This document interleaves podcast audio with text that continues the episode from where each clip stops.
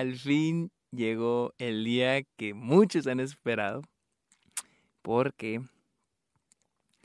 sí, vamos a hablar de, la trilogía de Spider-Man de Sam Raimi del 2002, 2004 y 2007. Porque justo acabo de ver, acabamos de ver, mi novia Luisa y yo, Luisa y yo, para los que ya saben quién es Luisa, acabamos de ver la trilogía completa de Sam Raimi.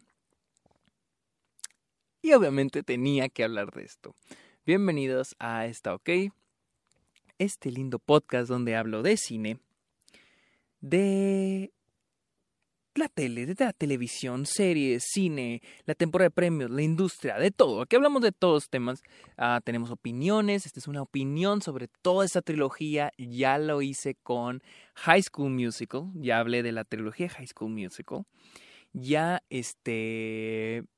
He hablado de algunas de las películas que van a sonar en la temporada de premios. He hablado de temas ah, sobre la industria, sobre la producción, porque lo poco ustedes juzgarán lo poco o mucho que se he experimentado en producciones. Y en esta, en esta ocasión, en este episodio, voy a hablarles de Spider-Man, solamente de la trilogía de Sam Raimi. Mi nombre es Sergio Muñoz, pueden seguirme en Twitter e Instagram y TikTok como arroba el Sergio Munoz, con N, no con ñ. También estoy en Letterboxd, aquella, aquella aplicación donde pueden ustedes registrar. Eso no es patrocinio, eso no es. Ya quisiera que me pagaran por eso. Ya quisiera que me pagaran por cualquier cosa. Ah, pero sí, vayan a Letterboxd, es una aplicación, es una, una, red social de películas. Ustedes pueden meter las películas que están viendo y seguir a sus amigos, opinar de las películas, etcétera, etcétera. Está muy chingón. Y se sienten, si se sienten muy generosos, pueden ir a Patreon, donde estoy en Patreon, y pueden apoyarme. Tengo diferentes este, beneficios para todos aquellos que aporten y ese dinero con el que ustedes me apoyen lo voy a usar para este mis proyectos, mis cortometrajes, porque sí, dirijo cortometrajes. Así que empecemos con la trilogía. Y no sé cuánto va a durar este episodio. Voy a hacer esto. Primero que nada, como siempre, voy a hablar de mi background con la película. Siempre hablo para los que son nuevos aquí en este programa, probablemente este, este episodio va a tener más vistas de lo normal, pero para los que son nuevos, en este, en este, en esta OK, yo siempre comienzo hablando de las películas con lo que yo sabía de la película. Y si ya la vi, cuál era mi impresión, cómo fue la primera vez que la vi. Y vaya que hay demasiado que hablar con Spider-Man. Y después voy a ir hablando de cada una de las películas. Primero la primera, segundo la segunda, tercera la tercera. Y eh, no quiero decir que al último hablar de la trilogía en general, porque siento que en el camino voy a estar hablando de la trilogía en general. Pero sí quedan más cosas que hablar, que ya no es de individual cada película. Voy a dejarlo al final para englobar todo.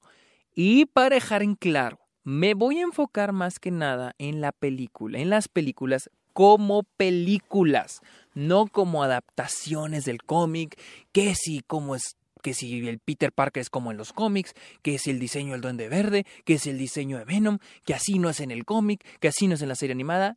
Aquí no vamos a hablar de eso. Aquí vamos a hablar de cómo, que si las películas son buenas o malas, o cómo están construidas como películas, guion, fotografía, los efectos especiales, las actuaciones, la dirección, etcétera, etcétera, etcétera, etcétera, etcétera. No adaptación, ¿sí? Número uno, porque yo no siento que el ser apegado a su fuente original haga buena o mala a una película. Y segundo, porque no soy un conocedor de cómics. Y meterme en eso es meterme en un tiro con los que sí lo son y me digan de que hoy estás mal. Eh, y siento que no tengo la fuerza o las el conocimiento para defenderme en ese ámbito. Así que no voy a tocar el tema de si adaptación del cómic o adaptación o que si es muy buen, si es buen Peter o si es buena Mary Jane, que si es buen Donde Verde, que el, eh, a la chingada eso. Así que, como película. Así que empecemos. No saben lo que significan las películas de Spider-Man de Sam Raimi para mí. Yo crecí viendo estas películas y crecí siendo un fan de estas películas. Yo me disfrazaba de Spider-Man, yo quería ser Spider-Man, se me hacía muy chingón. Se me hacía muy, muy, muy chingón el personaje de Spider-Man. Ya con el tiempo entendido más al personaje. Ahora sí, les digo, eh, más que en las películas, pero también un poco la serie, de lo poquito que he visto la serie de televisión, lo poquito he leído de cómics. Eh, en, eh, en, sí lo que significa el personaje de Spider-Man. Yo creo que ah, voy a hablar de eso después. Y yo crecí viendo estas películas y debo de admitirlo, decir que estas películas yo creo que fueron de las que me empezaron a meter el amor al cine. Sí, no fue Tarantino, no fue David Fincher, no fue Wes Anderson, fueron las películas de Sam, de Sam Raimi, de Spider-Man, porque yo crecí con ellas y fue como que, wow. Pero para mí era como que no solo que, qué chingón Spider-Man salvando la ciudad, sino era qué chingón está esta película, qué chingón está, está, está hecha esta película. No porque, ah, buena fotografía. Digo, no tenía la edad para analizar eso, pero era como que ese sentimiento de disfruto esta película, disfruto esto, me gusta esta experiencia que estoy teniendo, el cine. Entonces yo siento que mi amor al cine, yo sé que muchos dicen, no, a mí me, me empezó el amor al cine con, con Pulp Fiction o con las típicas, ¿no? Con El Padrino. Y está bien, con Forrest Gump, está bien, es cada quien, ¿no? Yo creo que mi amor al cine comienza con Spider-Man. Chistoso, pero yo siento que si tuviera que recordar, si tuviera que recordar la película que mi memoria, o sea, la película que yo recuerdo haber sido la primera que vi en el cine, probablemente no lo es, pues la que mi memoria tiene grabada es Spider-Man 2. Y son, yo digo, son las primeras películas de mi vida. Así puedo decirlo, la primera vez que lo digo. Pero sí, creo que son las primeras películas de mi vida. Entonces, tanto así para mí significan las películas de Spider-Man de Sam Raimi, del 2002 al 2007. Y debo decir que sí las frecuentaba tenía los tres DVDs y hasta hace dos años compré la trilogía en Blu-ray, las tres en, una edición especial que viene como librito con fotos, viene un librito adentro, está muy chido, está muy chingón. y las volví a ver. Las volví a ver el año, hace dos años cuando la compré, me gustaron otra vez. Volví a ver el año pasado solo las dos primeras y me gustaron mucho. Y esta vez volví a verlas y aquí les va mi opinión. Va la primera la de Spider-Man, del 2002. Yo, yo recordaba que era una buena película. Ah, la recordaba buena. Y esta es que la vi, wow, me gustó muchísimo más porque la veo con otros ojos, ya con el conocimiento que tengo de cine. Y primero que nada, siento que es una película muy bien escrita, bastante bien escrita, ¿sí? Eh, mátenme o lo que quieran, eh, ahórquenme, pero siento que esta es la mejor película de origen de superhéroe. Sí, incluso se me hace mejor que Batman Inicia. Tengo que volver a, ver esas películas, hace dos años que no las veo, las de The Dark Knight, pero esta película se me hizo genial como película de origen. Tenemos el primer acto, donde nos introducen al personaje, pero quiero dejar algo en claro qué tan poética es esta película. El primer personaje que vemos en pantalla no es Peter, es Mary Jane. ¿sí? Y es algo que queda muy en claro en esta trilogía. Siento que esta trilogía no solo es una película de acción, de aventura, de superhéroes, es una película de romance. Y es algo que deja bien establecido desde el inicio de la película. En el guion se deja bien establecido. ¿Qué quiere este personaje? Quiere a Mary Jane. Quiere a Mary Jane. Él no quiere salvar al mundo. Él no quiere ser Spider-Man. Él quiere a Mary Jane muy chingón escribiendo al personaje de Peter en esta primera y en la segunda, wow, pero primero la primera. Es la primer personaje que vemos a Mary Jane y escuchamos a Peter, la narración de Peter. Sé que cuando son películas de superhéroes, mucha gente no las toma en serio. Pero si vemos, tratamos de ver las películas de superhéroe con un poquito más de seriedad, no solo como, ah, superhéroes, un poquito más de seriedad, vamos a darnos cuenta qué tan buenas, qué tan buen trabajo tienen o qué tan mal trabajo tienen. Y esta es de que me fijo en estas cosas, de cómo está escrito. Digo, alguien escribió esto y lo hizo súper genial, porque escuchamos la narración de Peter que dice, esta es, este es una historia que no es para los asustadizos o alguna chingada así. Y, y ven y dicen, ella es Mary Jane Watson nos presentan primero al personaje de ella a través de la voz de Peter. Eso es un indicativo de que este es el querer más grande de Peter. ¿sí? Y el primer acto, pues conocemos a Peter. Desde el inicio ya nos ponen que este güey es un fracasado. ¿Cómo? Con la escena de él busca, este, corriendo atrás del, del, del este, del, del camión. Nadie lo respeta. Y está bien hecho durante todas, al menos las dos primeras películas, todo el tiempo te lo están recordando. Vemos donde va persiguiendo el camión y luego vemos donde saluda a Mary Jane, pero ella saluda, pero está saludando a los amigos, a las amigas. Vemos cuando él toma la foto y lo, lo empujan. Este güey es un donadie. Es un donadie, es un güey que nadie quiere a la verga. Y está bien establecido. No solo te lo pone una vez, y está chido porque no usa tanta exposición de que, ah, eres un don, nadie, nadie te quiere, nadie te respeta. Lo hacen a través de acciones. Sin embargo, siento que en algunos momentos usa mucha exposición, como cuando están hablando los tíos y lo dicen de que, este, que el tío está buscando trabajo y lo dice que no, está cabrón, no, pero vamos a salir de eso y no sé qué. Es como que, güey, uh, la escritura está mucha exposición. Estamos viendo que está buscando trabajo, ok Ah, está cabrón. Eh, pero me gusta eso de que también los tíos tienen un backstory, esto de que ya ellos están quedando atrás, hablan de, que las que a las que ya no puede usar computadoras, que ya no que es difícil conseguir trabajo. Cada personaje tiene estas cosas, me gusta mucho, me gusta mucho. También Harry, que él quiere con Mary Jane, pero que Mary Jane, pero que Mary Jane siempre le ha gustado a Peter. El único personaje que casi no me gusta es Mary Jane, pero ahorita voy a llegar a eso. Primer acto, nos establecen a todos los personajes, nos establecen muy bien también a Willem Dafoe, eh, al gran Willem Dafoe como este Norman Osborn, nos se establece y tenemos la transformación de Peter por la noche, la misma, no, no sé si es la misma noche, pero es al mismo tiempo que la transformación de Willem Dafoe al Duende Verde. Ah, ojo, obviamente esto es con spoilers, ¿eh? Esto es con spoilers, así que si no han visto estas películas, y bueno, y les importan los spoilers, vayan a verlas mejor. Pero yo creo que todos han visto estas películas. Vamos para dejar en claro, para que no se me van a enojar. Que después me andan reclamando Luis y Cristian y, Carlos, los mis patrons, me andan reclamando que, que por qué ando spoileando y no aviso. Pero bueno, vemos la transformación. Este. Y también nos establecen la problemática de Willem Dafoe. Le van a quitar los fondos de su investigación para lo que parece ser un, este, un trabajo de super soldado, ¿no? Eh, armamento para los soldados, porque también vemos que está trabajando con el, el, gobierno. Está muy chido porque no está, esto está muy padre establecido, porque no es de que, ah, estoy trabajando con el gobierno para armamento y, esto es para hacer eh, a los soldados más fuertes. No, o sea, lo vemos a través del contexto, en las líneas, entre líneas, ¿no? Esto es buena escritura. Les digo, hay momentos donde hay buena y hay momentos donde hay mala. les digo, establece muy bien a todos los personajes, la primera, el primer acto. Eh, vemos el primer día de Peter, que es donde se pelea, donde trepa y luego se avienta del edificio y choca.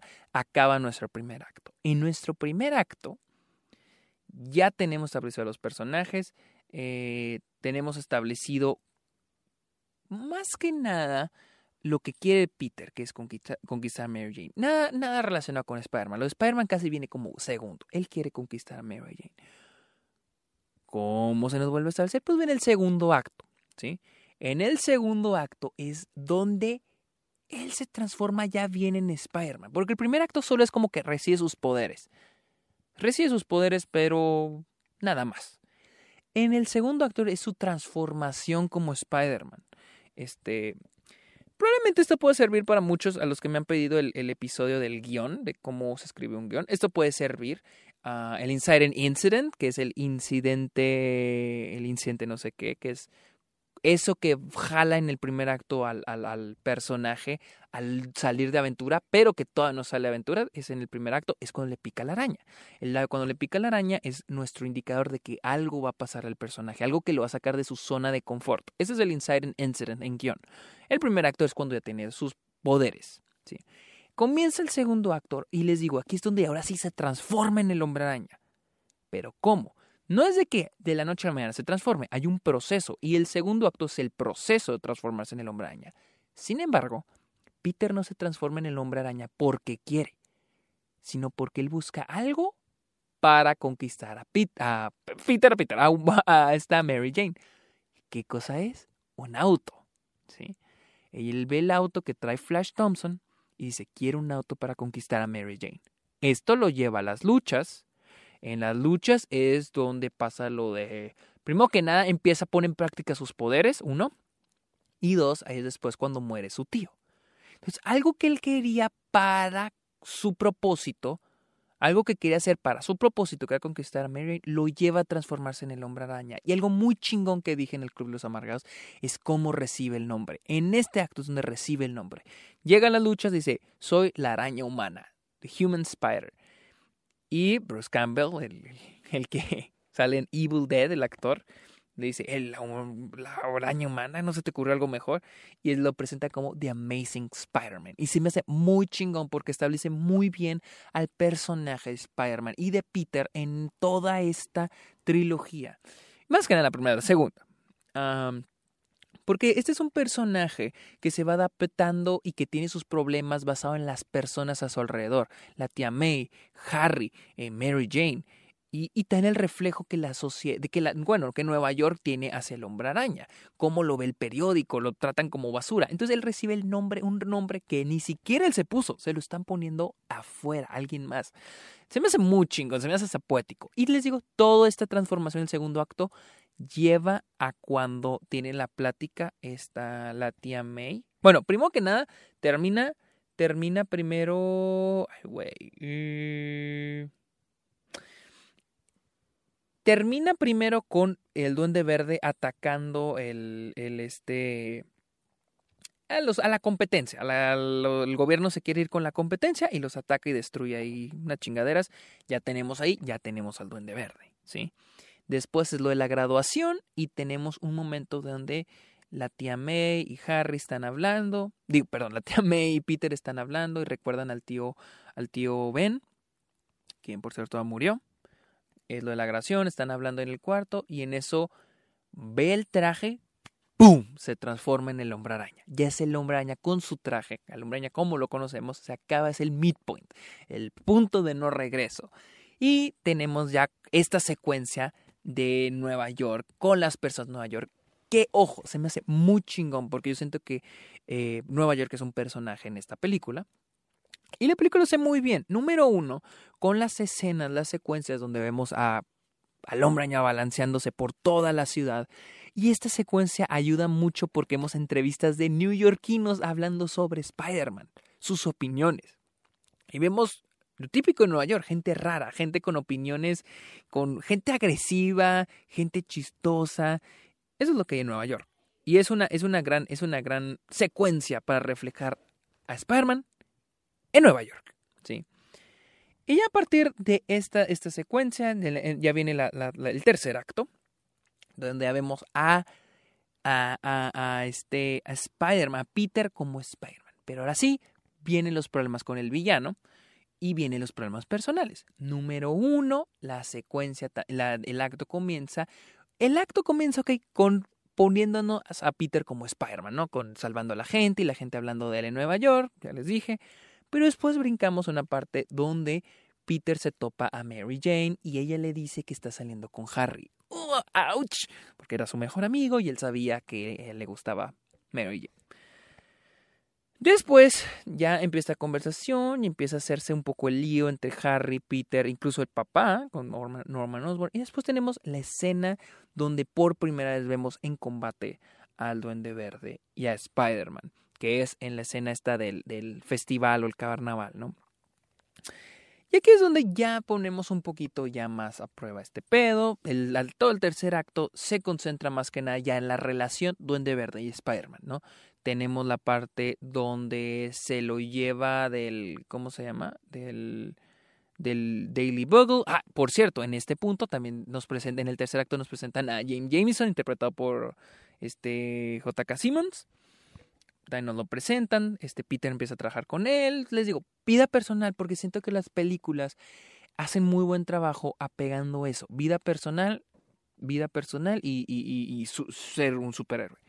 pero Pero les digo, el tercer acto se enfoca más que nada en la relación Duende Verde y Spider-Man. Les digo, tenemos la secuencia de, de, Times Square, tenemos la secuencia donde ataca a Lily Bugle y se lleva a este cabrón para decirle, eh, vamos a unirnos y conquistar Nueva York, conquistar el mundo.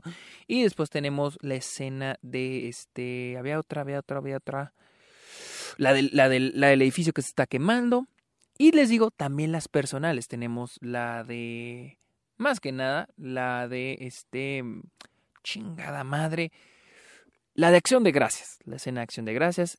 Y les digo, mezcla muy bien todo eso. El tercer acto uh, termina un poquito antes. Eh, termina cuando, bueno, primero tenemos cuando este Norman se da cuenta que Harry, que, que Peter es Spider-Man, se este, ataca a la tía May y después empieza a tener un poco con lo personal, de que él, eh, ya la tía May le dice a Peter, es que declárale tu amor a, a, Mary Jane y la chingada. Y él dice, no, es que no van a querer la chingada. El tercer acto termina cuando a Peter le cae el 20, que todos a su alrededor saben que él está enamorado de Mary Jane. Y él dice, verga, este cabrón vas a ver. O este, este, el donde verdad ataca a Mary Jane. Y ya, el final es cuando, el clímax, ¿no? El ataque. Esta es una película, esto es como se escribe una película. Está muy bien escrita, está muy, esto es un viaje de personaje y más el final de la película. Porque al final de la película hemos transformado a Peter no en Spider-Man, sino transforma lo que quiere. ¿Sí? Él quiere a Mary Jane al inicio y al final la rechaza. Ella llega a él y le dice, ¿sabes qué quiero estar contigo? Y le dice, ¿sabes qué? No, no puedo estar contigo.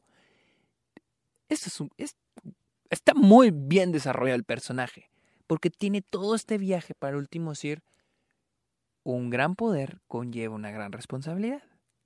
Y debo dejar este pedo, que también en la segunda se vuelve a establecer. Lo de que tenemos que luchar y por el bien, e incluso rechazar, rechazar hasta nuestros sueños, una manera así que le dice la tía May. Pero en este, un gran poder conlleva una, una gran responsabilidad, responsabilidad y lo enmarca muy bien con eso del final, con, ¿sabes qué, Mary Tengo que, tengo que rendirme a mi sueño, que es estar con Mary por este rellenar, fulfill, quiero hablar en inglés, esta necesidad, que es, bueno, más bien no esta necesidad, esta responsabilidad, que es salvar a su ser Spider-Man. No puedo tener estas dos cosas porque siempre vas a estar en riesgo, siempre vas a estar en riesgo. Y es chingón, chingón. Puntos malos para esta película, cosas malas que, ah, puntos buenos para Carlos, puntos buenos es de que les digo, hace muy buen trabajo, la fotografía es muy buena, se me hace muy buena la fotografía. Ah, más que nada al crear este ambiente de que Nueva York es el patio de recreo de Spider-Man. Él puede andar por donde quiera, se siente libre, puede balancearse. Creo que al menos las nuevas películas de Spider-Man, las de las de Tom Holland, no, no crean eso, no crean este ambiente porque siento que Spider-Man, Spider-Man y Nueva York son uno solo. Spider-Man no puede coexistir en otro, en otra ciudad, por el hecho de que balancearte en otra ciudad es muy difícil. Nueva York está lleno de rascacielos, no hay otra ciudad en el mundo que tenga tantos rascacielos, tal vez Shanghai, pero no hay otra como Nueva York donde pueda coexistir Spider-Man. Y estas películas hacen muy buen trabajo haciendo eso. me gusta los, los tropes que usa Sam Raimi, porque Sam Raimi sabemos que es un director con mucha experiencia en el género de terror, y me gusta mucho lo que hace con estos tropes. En la segunda les voy a mencionar más, porque creo que hace muchísimo mejor, un trabajo genial con los tropes de terror. Ah, la escritura, los efectos especiales. Ok, los efectos especiales se han envejecido, algunos un poquito mal y algunos bien. Creo que la película de efectos especiales envejece bien, por el hecho de que no está saturada con efectos especiales. Algo que sí le reconozco a esta película y a la segunda es la forma en que implementan los efectos especiales. Usan los efectos especiales cuando en serio los necesitan. No cuando, ah, mira, pues aquí métele CG y acá también no. Cuando en serio se necesitan, ponen efectos especiales. Cuando no, traen al actor o al doble o usan props reales, ¿sí? maquetas o lo que tú quieras. Por ejemplo, hay escenas donde hay mucho movimiento que obvia en el aire, por ejemplo, que obviamente el, acto que no son posibles de hacer físicamente. Hay CG. Pero digamos, de repente Spider-Man cae aterriza en el techo y corta rápido al actor aterrizando en el techo. Ahora sí, live action. Combina muy bien lo que es effect CGI con la, el live action. Y por eso siento que la película no se ve mal y no envejece mal los efectos especiales. Siento que esto va a ser un problema en el futuro con películas que tenemos ahora. Un ejemplo muy claro es de El Hobbit. El Hobbit usa demasiado efectos especiales en momentos que bien pueden haber usado diseño de producción, este, utilería real, vestuario real, maquillaje, peluquería. No, prefieren usar eh, efectos especiales sí hay con cosas que pueden haber hecho. Y siento que en unos años se va a ver mal. Y por eso siento que estas películas de Spider-Man siento que sí usan muy bien los efectos especiales. ¿Cuándo se usar? Siento que en la tercera hubo más secuencias más largas de acción. Les digo, las secuencias que, que, las escenas, así tomas incluso, tomas, lo voy a decir en tomas, no, nada, más, nada más son tomas. Las tomas que son muy difíciles de crear se van a CGI, pero tratan de pegarla con una, luego, luego, cambiarla luego, luego a una live action. Siento que en la tercera las tomas que son CGI son más largas y sí se notan más el CG. Se nota más, un poquito más feo porque son más largas y pues obviamente el ojo termina de identificar el CG en esas tomas. En la primera y la segunda. En la primera sí hay tomas que incluso aunque sean cortas se nota, pero sí siento que no se arruina. Y en la tercera sí hay unas tomas que están muy largas en CG, más la, esa escena donde la primera escena de pelea entre Harry y Peter, sí hay tomas muy largas donde se nota más el CG.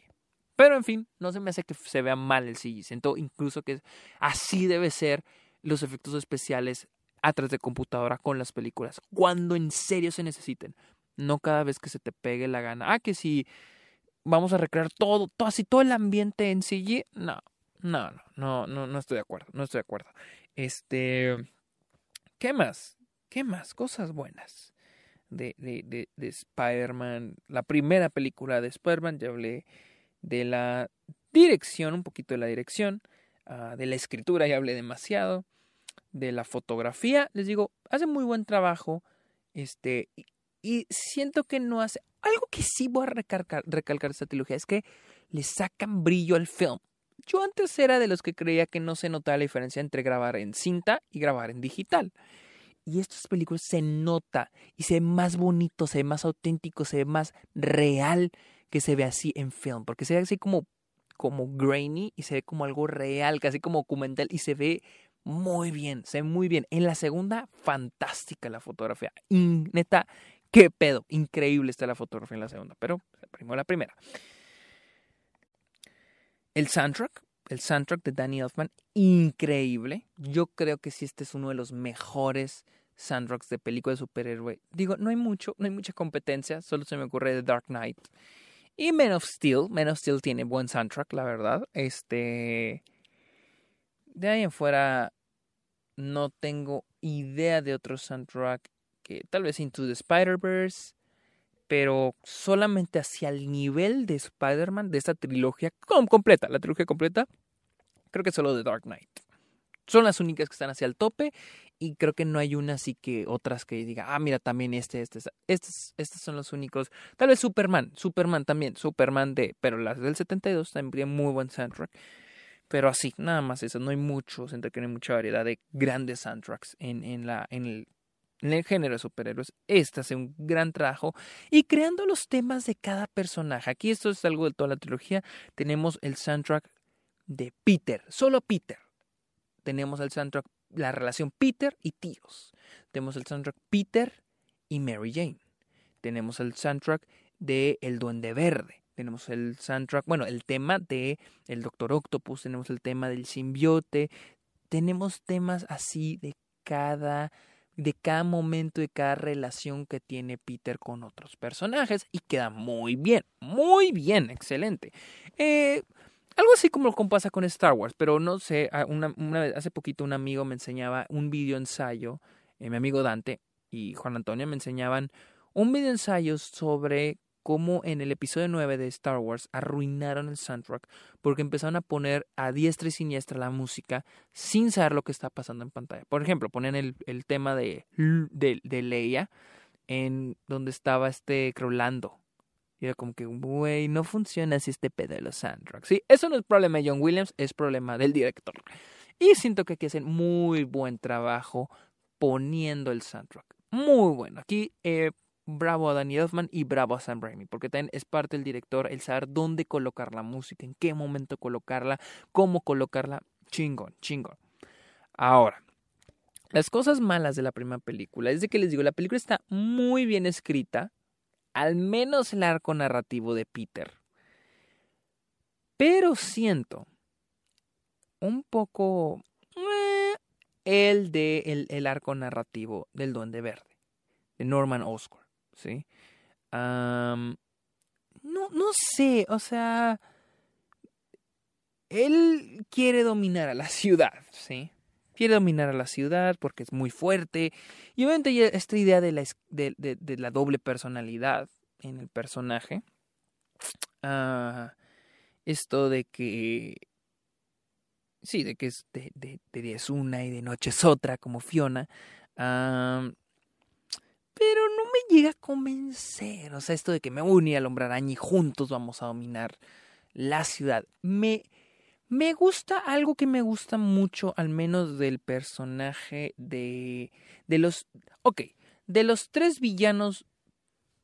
De, de tres villanos esta película, del, Doctor Octopus y del Arenero y del Donde Verde, es que los tres tienen necesidades muy chingonas, cosas que desean y que quieren cumplir. Solamente siento que con el Duende Verde se desvía porque él quería este terminar su trabajo. Pero ¿con qué propósito? O sea, ahí es donde me digo, ¿con qué propósito?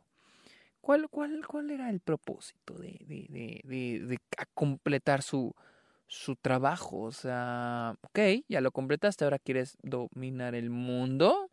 Es algo así, siento que incluso se parece un poco al personaje de este Pedro Pascal en Wonder Woman. Quiere ser exitoso, ok, ya tienes todo eso, ahora que quieres conquistar al mundo, da, cumplir el deseo. O sea, mm, no sé, no, no me terminó de convencer tanto el personaje de Duende Verde. Y otro es Mary Jane.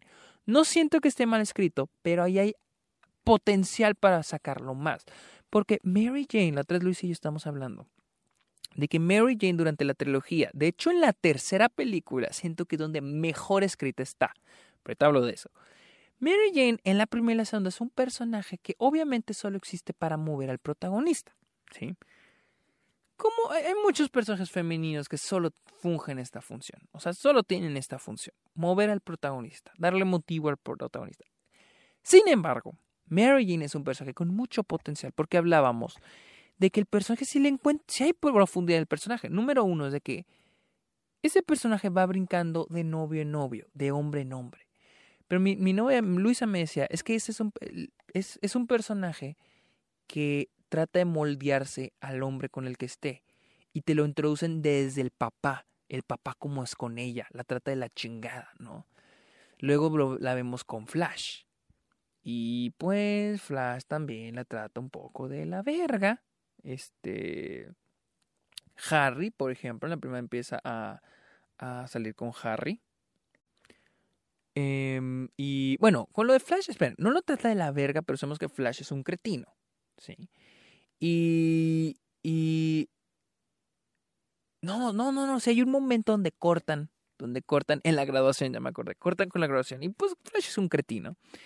Después la vemos salir con Harry, pero algo nos damos cuenta es de que a, ella le da pena decirle a Harry que es mesera, ¿sí? Después tenemos esta, esta eh, pues cuando es el problema de la noche, en el día de acción de gracias. Entonces ella trata de moldearse con el hombre con el que esté también con el, el astronauta. Eh, siento que con el astronauta, con el, el, hijo de Jonah Jameson en la segunda, es un poco más feliz. Pero es esto. Y al final de la primera, donde ella se da cuenta que Peter es quien la ama por lo que es. Que si es mesera, que si es camarera, que si le va bien en Broadway, lo que sea.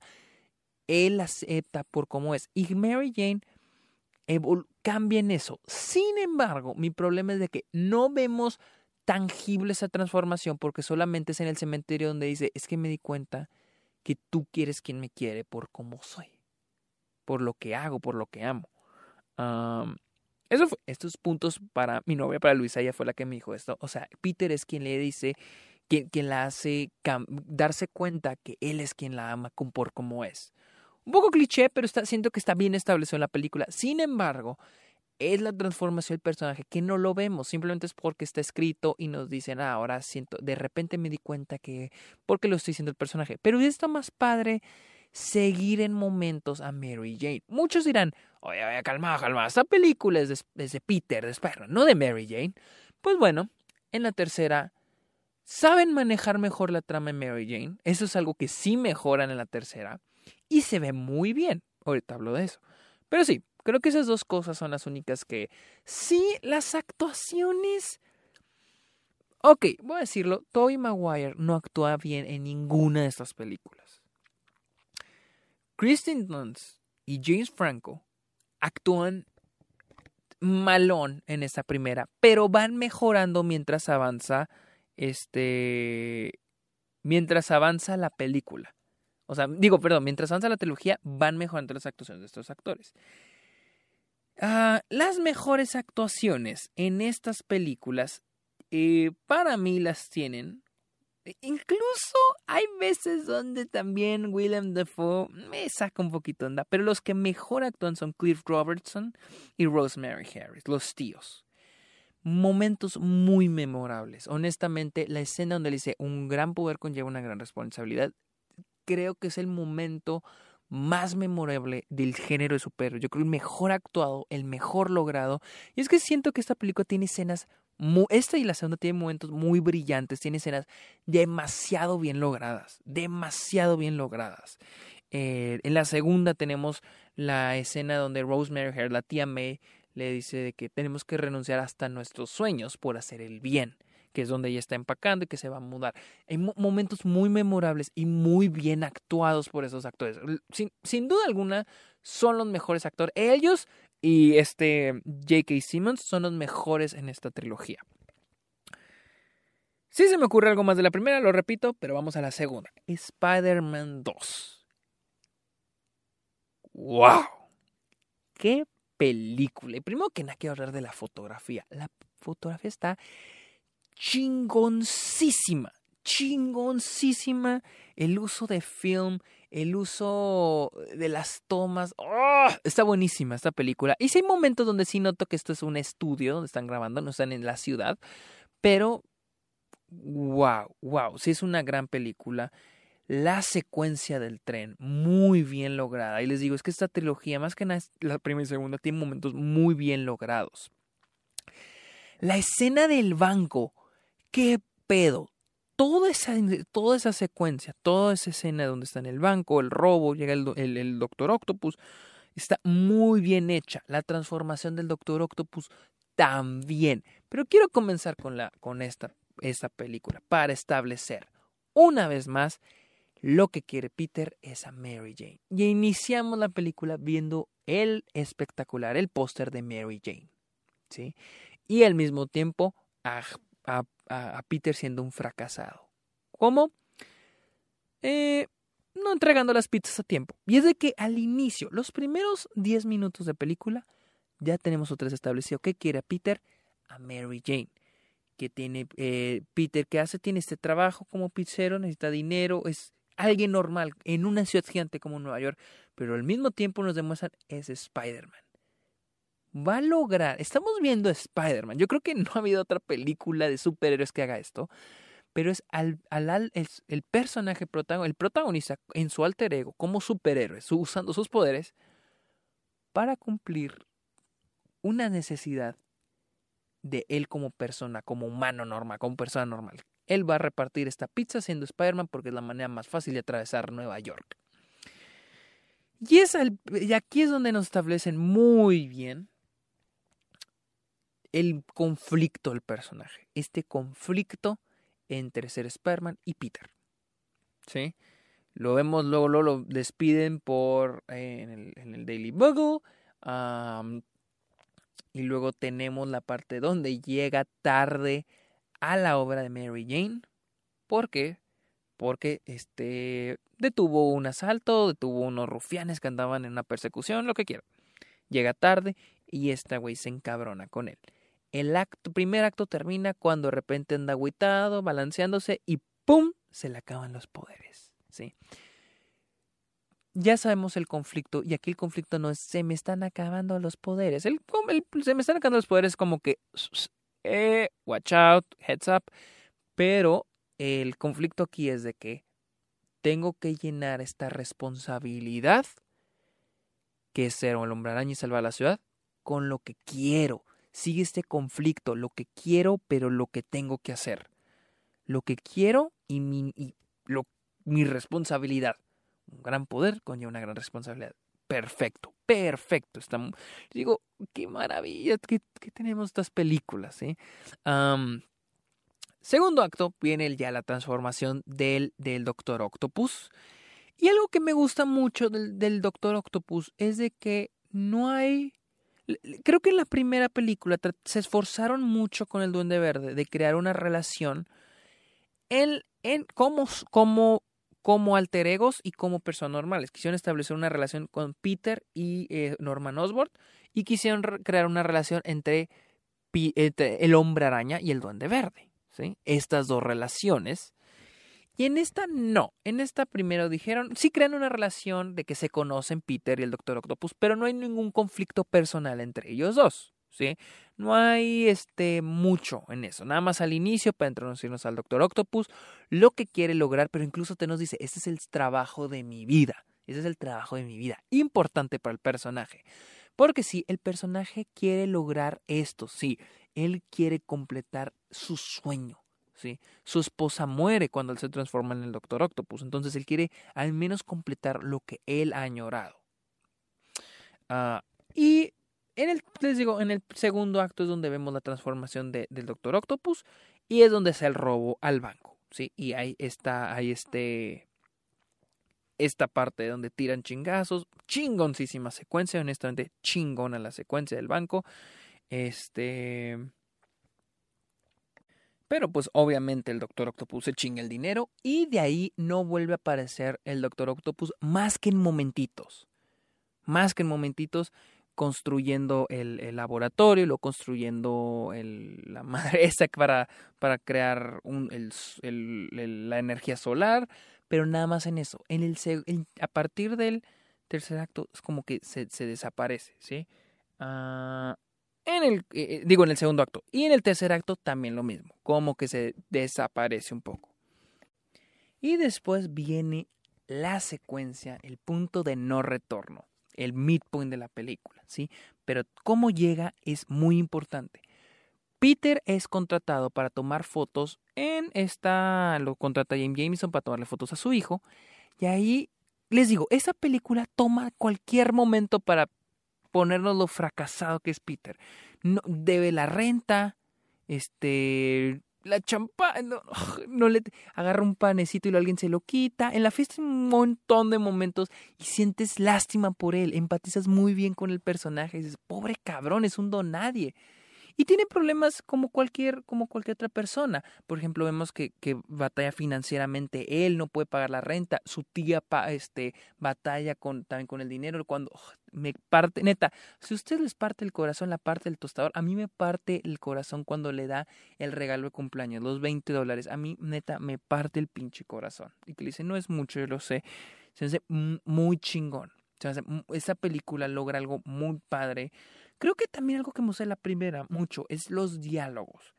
Hay diálogos muy bien logrados, porque no, no se concentra mucho la película con hay que derrotar al villano, sino con el conflicto interno de los personajes. Cuando muere el tío Ben hay algunas secuencias, hay, hay muchos diálogos entre la tía May y Peter que no involucran el hay que derrotar al villano, el hombre tiene que hacer algo, no, involucran los conflictos internos del personaje, también con otros personajes, o sea, con Mary Jane, es más el conflicto de ser Peter Parker que el de el hombre araña tiene el hombre araña tiene que, que detener a este villano, no, o sea, es más qué quiero, qué, qué tengo que hacer, cómo, cómo logro esto, y se me hace honestamente en mi opinión lo hace más chingón estas películas. Les digo, eh, Peter tiene que ir a este evento a tomarle fotos al hijo de Jameson. Y ahí se da cuenta. Primero que nada, pasa cosas muy chingonas en esta que crea el, conflicto, el midpoint, el punto de no regreso que se llama en guion, que es número uno, pues es cuando se nos... Primero que nada, es cuando tiene la pelea con Mary Jane. Afuera, como que afuera del edificio. Después, donde tiene la pelea con Pi, con Harry, que le dice que qué, güey, ¿soy yo o es Spider-Man? ¿Soy tu mejor amigo o qué chingados? ¿Me lo vas a dar porque él mató a mi padre? ¿Sí? es muy, mm, también está muy chida la, forma en que está escrita la tensión entre Peter y Harry. No solo por el hecho de que este, ambos salieron con Mary Jane, sino también de que ah, Peter es compa, entre comillas, de Spider-Man. Eh, y de quien Harry quiere cobrar venganza por matar, entre comillas, a su padre.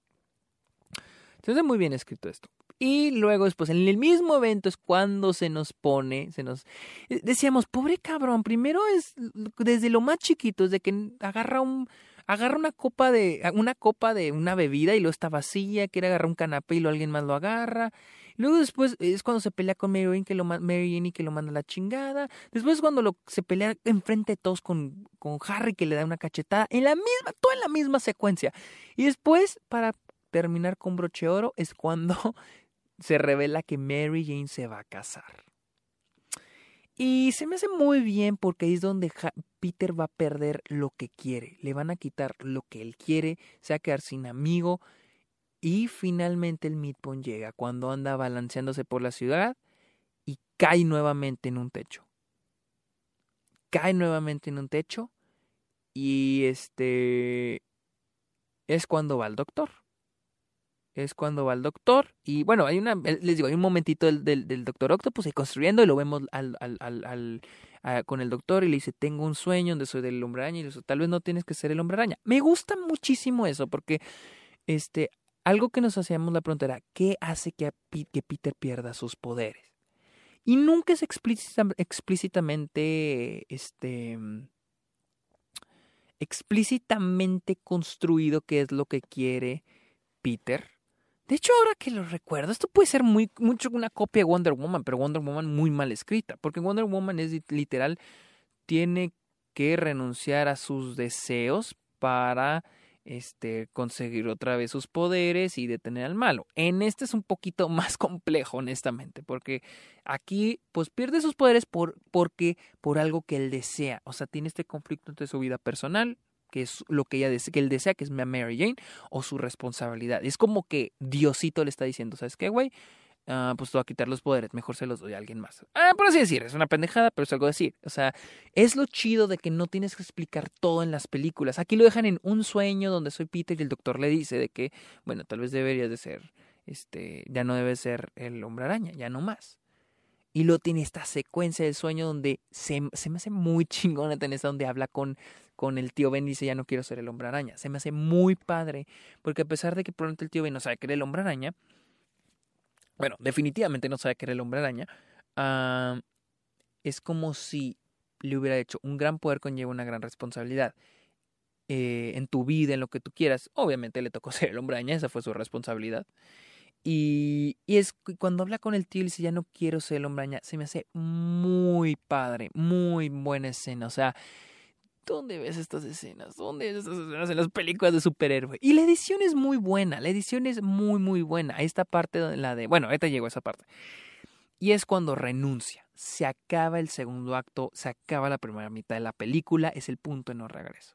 Y vemos una vez más una secuencia de, de, de Peter, vemos una secuencia de él llevando una vida normal, mejorando en clases. También vemos que su desempeño en clases es muy malo con siendo el hombraña, ahora es muy bueno. Este trae, trae fotos para Jameson, es mejor persona, le va mejor en la vida, va a la obra de Mary Jane, pero ojo, ahí llega ahorita. Algo que noté en la edición es cuando me gusta mucho cuando va cuando va caminando por el campus de la universidad y luego este este el doctor el doctor puta madre este este, Connors. El doctor Connors le dice, muy buen trabajo, muy buen trabajo, Parker, sigue adelante. Y luego lo vemos sonreír y luego se hace freeze, la, la, la, toma se hace freeze y luego continúa. Lo vemos sonriendo. Es algo como que este güey, es importante recordar esto, este güey está siendo más feliz. Ah, después vemos cuando él pasa a un lado de un callejón y ve que están golpeando unos güeyes y él no va a hacer nada. Él no hace nada. Sí, él no hace nada, prefiere seguir con su vida.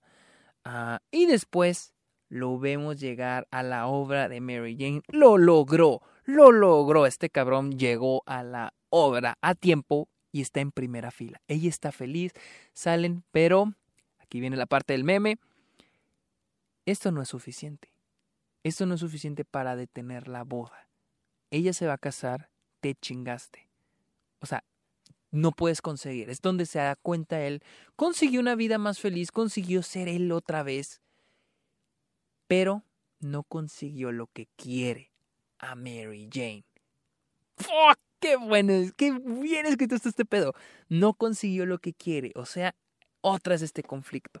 Entonces, hay un momento que yo, o sea, van a decir, no mames que no te diste cuenta de eso, pero hay una parte donde Mary Jane le, está con el güey con el que se va a casar y dice, puedes inclinar tu cabeza hacia atrás. Y yo, le dije a Luisa, ¿quién, ¿quién, pide eso? ¿Quién pide eso? Y en eso me cae el 20, no mames, como en la primera película. Y Luisa me dice que es neta que te estás dando cuenta de eso ahora mismo. Y yo que, wow, no, no me he dado cuenta de eso. después tenemos esta escena donde este Alfred Molina dice, necesito el tritio, la fuente de energía para este pedo, entonces tengo que ir con Harry, quien fue quien me lo proporcionó, iba con él. Y le dice, ¿sabes qué, güey? Necesito esta chingadera porque, pues, pues para hacer mi desmadre. Y dice, ¿sabes qué? Este, si te la doy, de agrapa, pero necesito que me consigas al hombre araña. Sí, no, algo así le dice, quiero que me consigas al hombre ¿De dónde lo consigo? No, pues lo tiene. Entonces está chido porque esto no es como que algo personal entre este, el Doctor Octopus y Peters y el hombre araña. Simplemente es, ok, es esto por lo otro, yo te lo traigo, aquí, aquí te lo va a tener.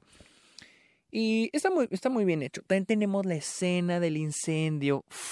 verguísimas ese, ese momento. La escena del incendio donde Peter se mete a salvar a una persona a una niña. Está muy chingón porque la niña lo ayuda, salen juntos y la salva. Pero hay un momento donde dice el bombero que hubo alguien atrapado en la adentro de la, de la, del edificio. Y aquí es donde Peter dice que el hombre araña hubiera salvado a esa persona. Está muy chingón porque ese momento se me hace muy poderoso porque vuelve a poner en conflicto las decisiones del personaje. Yo, siento que una película, mientras tenga el, este, este conflicto de decisiones del protagonista, lo hace muy interesante y lo hace y hace que se transforme bien el personaje a lo largo de la película. Y digo, y este es un detallito, un bombero le dice, ¿sabes qué? Hubo alguien que, que no pudo salir y quedó atrapado. Y es donde Peter se queda, ¿qué hubiera pasado si el hombre araña hubiera estado aquí? Esa, esa pregunta, ¿sí? Se hace muy, muy padre, muy, muy chingón. Después es cuando Mary Jane le habla para arreglar las cosas y le dice, ¿me amas o qué chingados, cabrón? ¿Me amas o qué pedo? Y ahí es cuando llega el Doctor Octopus. Se lleva a Mary Jane. Sí, ¿no? No, se lleva a Mary Jane o... Sí, sí, sí, cierto. Se lleva a Mary Jane. Yo, es que me puse a pensar, ¿por qué se lleva a Mary Jane si se va, puede llevar a Peter, que es el hombre araña? Pero sí, él no sabe que es el hombre araña. Entonces se va a Mary Jane, la secuestra, para decirle, güey, mándame al hombre araña y te dejo a tu novia ir. Oye, qué inteligente esto, ¿eh? sí, te, y dejó a tu novia y dijo, arre pues, se la lleva.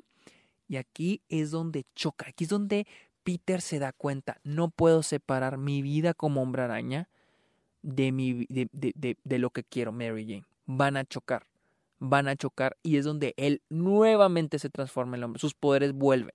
Porque este conflicto se resoluciona con el hecho de, ni pedo, no puedo dejar de ser el hombre araña porque tarde o temprano las personas que amo van a volver a estar en, en, en, este, en peligro.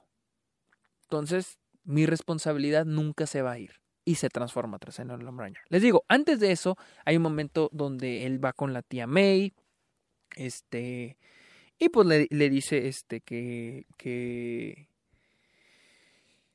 pero primero se disculpa porque tenemos este momento donde él le confiesa qué pasó en realidad la noche que murió su tío. Les digo, estos momentos de conflicto. Ah, ella como que se enoja, pues pues le, lo perdona cuando le dice, no, no hay pedo.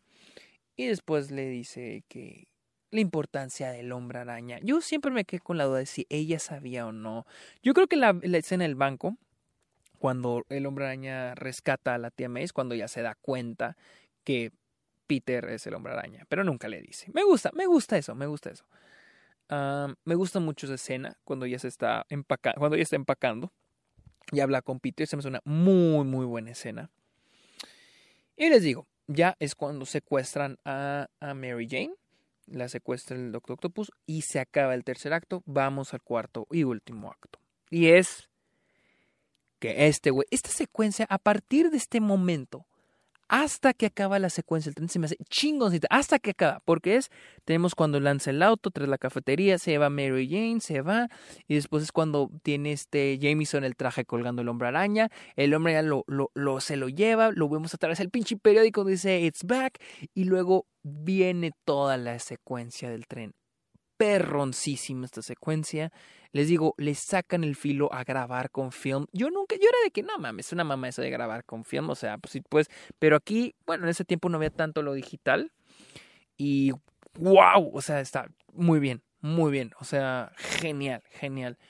Toda la secuencia del tren eh, se me hace la mejor secuencia de acción de cualquier película de superhéroes, por mucho, por mucho. Y es por el hecho de que está muy bien estructurada, está muy bien contada. Yo he oído esto de que cada cosa tiene que tener la estructura de contar una historia. No solo la película en sí de inicio, desarrollo, final, sino también cada acto. Cada acto tiene un inicio, desarrollo, final. A veces las escenas dicen tienen un inicio, desarrollo, final. Y siento que esta secuencia del tren tiene un inicio, desarrollo, final. Inicio, los vemos en la torre, caen en el tren y se nos, se nos, este, se nos, pinche madre, ¿cómo se dice? Se nos introduce quienes pelean, en qué van a pelear, qué, qué, intenta hacer cada uno. Vemos donde el duende verde, este, el duende verde, el doctor Octopus lanza a dos personas y luego el hombre la salva. Y después donde destruye el, el, el freno, y ese es el midpoint de la, de la secuencia. Ahora sabemos que el hombre araña, ¿cuál que tiene que ser? Tiene que tener el tren. Y ese es el, fin, el, todo el midpoint y es cuando lo detiene. El clímax es cuando lo, agarra la gente que se a caer. Ese me hace muy padre porque él salva a la gente y luego la gente lo salva de que, de que se caiga. Y el final de esta secuencia es cuando vuelve el, el Doctor Octopus y se lo lleva muy bien escrita esta secuencia. Les digo, no solo es grabar a los personajes peleando, sino las coreografías, la fotografía, cómo está escrito la secuencia. Se me hace muy bien. Se me hace, esto es, honestamente siento que esto es una clase de cómo escribir una escena de acción. Yo honestamente no pienso hacer películas de acción, si llegar a ser, pero esta sí honestamente se puede aprender demasiado de cómo escribir una secuencia de acción en, en, este, en una película.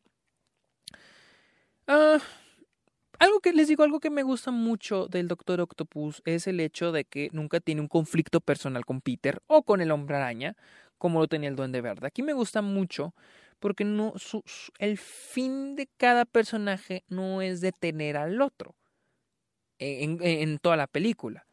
Ah, el Duende Verde que iría reclutar incluso a Spider-Man y en esta no, el, Doctor Octopus solo quiere completar su trabajo, solo quiere completar lo que él quiere. No le importa a Spider-Man, obviamente lo va a detener, lo, lo, va a tener que querer matar si este cabrón no lo deja hacer lo que quiere. Pero nunca vemos algo como que tan personal. Y eso me, y eso me gusta, eso me gusta. Ah, finalmente, pues es cuando se, nos se le revela a Harry que Peter es Spider-Man este güey, Peter se va a salvar a Mary Jane porque dice hay cosas más grandes que, no, que tú y yo. Se va, salva al Doctor Octopus y donde también le dice que renunciar a nuestros sueños. Está muy padre porque también la, la, la, trama o subtrama del Doctor Octopus se cruza con el mensaje de la, del arco narrativo de Peter, que tiene que renunciar a sus sueños por la responsabilidad que tiene. En este caso, el Doctor Octopus tiene que renunciar a su sueño para no destruir la ciudad. Entonces, y es algo incluso que me recuerda a Soul, ¿no? que a veces no vas a lograr lo que quieres, que a veces vas a tener que hacer lo que te toca hacer y no lo que quieres hacer. algo similar. Ah, en el caso del Doctor Octopus, o sea, él intenta hacer algo, falla, quiere volverlo a hacer, pero al mismo tiempo a volver a poner en peligro a la, a la ciudad. Y tiene que renunciar a ello. Chingona secuencia. Por cierto, hay que mencionar que la secuencia de transformación del, del, Doctor Octopus, la del hospital, qué pedo. Qué pedo. Y alguien, alguien, uno de mis patrons, Yoshi, ah, me, ha me pidió que hiciera, de hecho ya lo tengo planeado, muy pronto, Yoshi, no, disculpa la tardanza, pero planeo hacer un, un, un episodio sobre los soundtracks. Y es de que algo muy chingón es de que los soundtracks para mí son importantes, pero no esenciales. Y esta secuencia, bueno, esta escena, esta es una escena, la del hospital, tiene cero música. Cero música. Ah, las tomas, la escena está muy bien lograda porque Sam Raimi es, un, es genial con los tropes de terror. Honestamente, las películas deberían usar, películas que no son de terror, deberían usar más momentos terroríficos, como Zodiac, la escena del, la escena del, del sótano deberían hacer más momentos así, pues no le tengan miedo, o sea, están muy chidos. Esta secuencia, obviamente, Sam Raimi usó sus talentos de Evil Death para hacer esta secuencia, pero les digo, a mí me gustaría ver más escenas de terror en películas que no son de terror. Y esta es una secuencia cabroncísima, cabroncísima.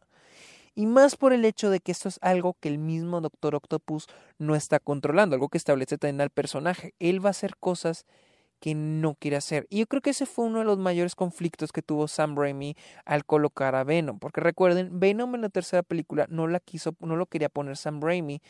Por el, lo obligó Sony, pero él no lo quería poner por el hecho de que Venom es un alienígena, no es un humano. Y es alguien que no tiene humanidad. No hay un ok, quiero lograr esto. Eh, el, fin justifica los medios, pero mi fin es bueno. Por ejemplo, el Duende Verde, él quería lograr su sueño, lo quería lograr este que su compañía creciera. En la segunda, el, duende, el Doctor Octopus quiere que su este quiere lograr su sueño de, de energía renovable. En la tercera, el arenero quiere conseguir el dinero para su hija. Incluso Harry, en la tercera, eh, sus momentos como villano, pues quiere vengarse por lo que le hizo este Spider-Man a su papá. Y Venom, pues, quiere humillar a Peter. Pero bueno, ahí vamos a la tercera. Y les digo, eh, se me hace muy buen villano Alfred Molina. Es excelente, es excelente villano. Y muy buenas, muy buenas, muy buena su actuación. Vamos a hablar de las actuaciones. Les digo, mejoran las actuaciones, excepto la Toy Maguire. No, es que Toy Maguire. Y la tercera todavía, pero ahorita te explico por qué. El soundtrack es hermoso. Y quiero hablar un poquito del soundtrack porque a pesar de que está... Danny Elfman fue el que compuso, como quien dice, la música original. Sin embargo, sin embargo, sin embargo, déjenme lo busco.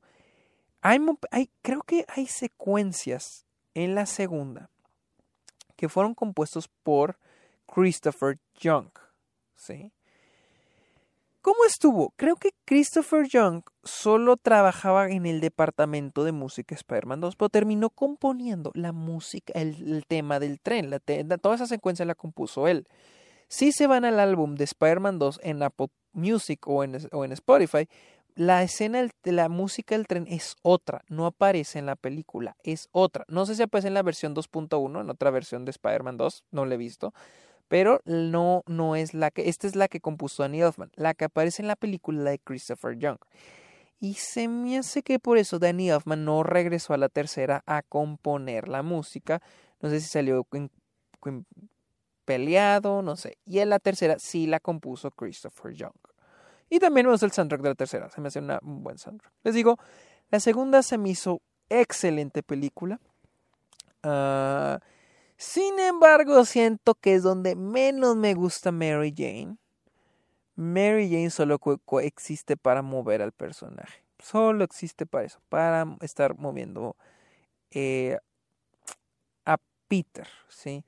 Me gusta que le tratan de dar profundidad al personaje en el aspecto de que no le va bien en lo de las obras, que está batallando. Bueno, esa es la tercera, en la segunda no se ve esto. Solamente es de que Peter no va, no va hacia con ella. O sea, casi se siente como Gabriela en High School Musical, pero no tanto, no tanto. No me, no me malentiendan.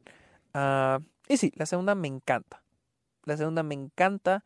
Uh, digo, mi único problema es Mary Jane en la segunda. En la segunda no sí aporta porque pues obviamente toda la película se mueve gracias a ella. Les digo, todos los quereres y necesidades del personaje de Peter se mueven gracias a Mary Jane.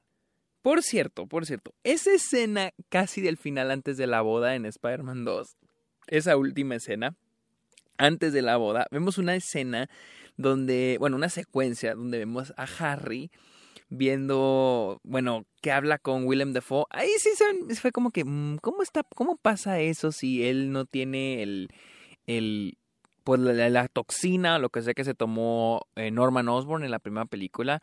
Pero lo, lo, que quiere decir no era eso. O sea, eso, la neta, digo, eh, ¿qué tiene? No importa. Aquí al parecer todos están medio loquitos o esa mansión está embrujada, no sé.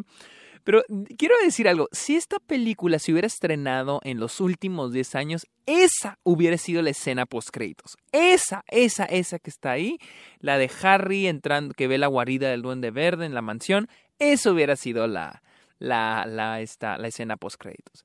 Pero gracias a Dios, afortunadamente no había escenas post créditos en ese entonces. Honestamente no soy fan de las escenas post créditos, se me hace como que... Sé que es como... Ok, en, en Marvel lo entiendo en Marvel lo entiendo porque es como un guiño ya de la marca, de Marvel, ¿sí?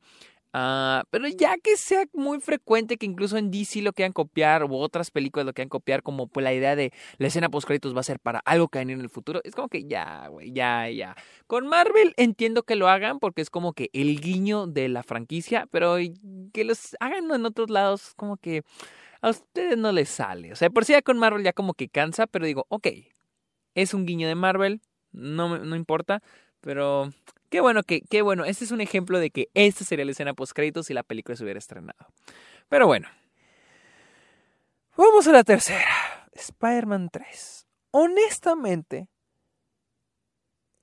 no se me hizo tan mala como todo el mundo cree que dice que es. Incluso siento que mucha gente ni siquiera sabe por qué dicen que es mala.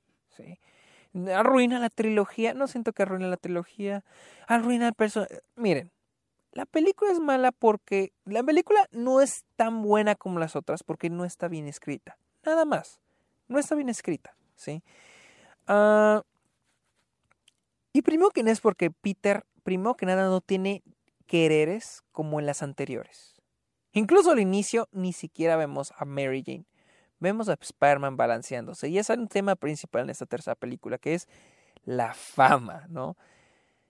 Qué hueva, qué fastidio ver a Peter con buena con autoestima. perdón, perdón, pero se oye culero, pero qué hueva verlo feliz. O sea, me caía mejor cuando era un miserable, ¿no? Toda la película.